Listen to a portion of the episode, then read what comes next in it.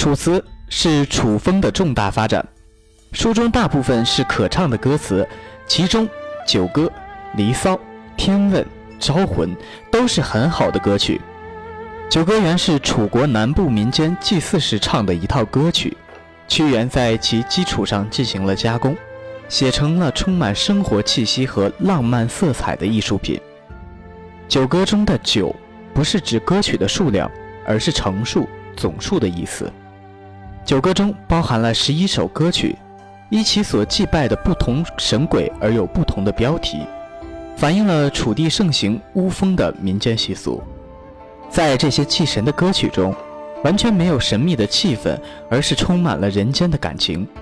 这些人性化了的神几乎都在谈恋爱，他们甚至有的还会为失恋而痛苦。在人物感情的刻画和环境气氛的描述上，既活泼优美。又庄重典雅，充满着浓厚的生活气息。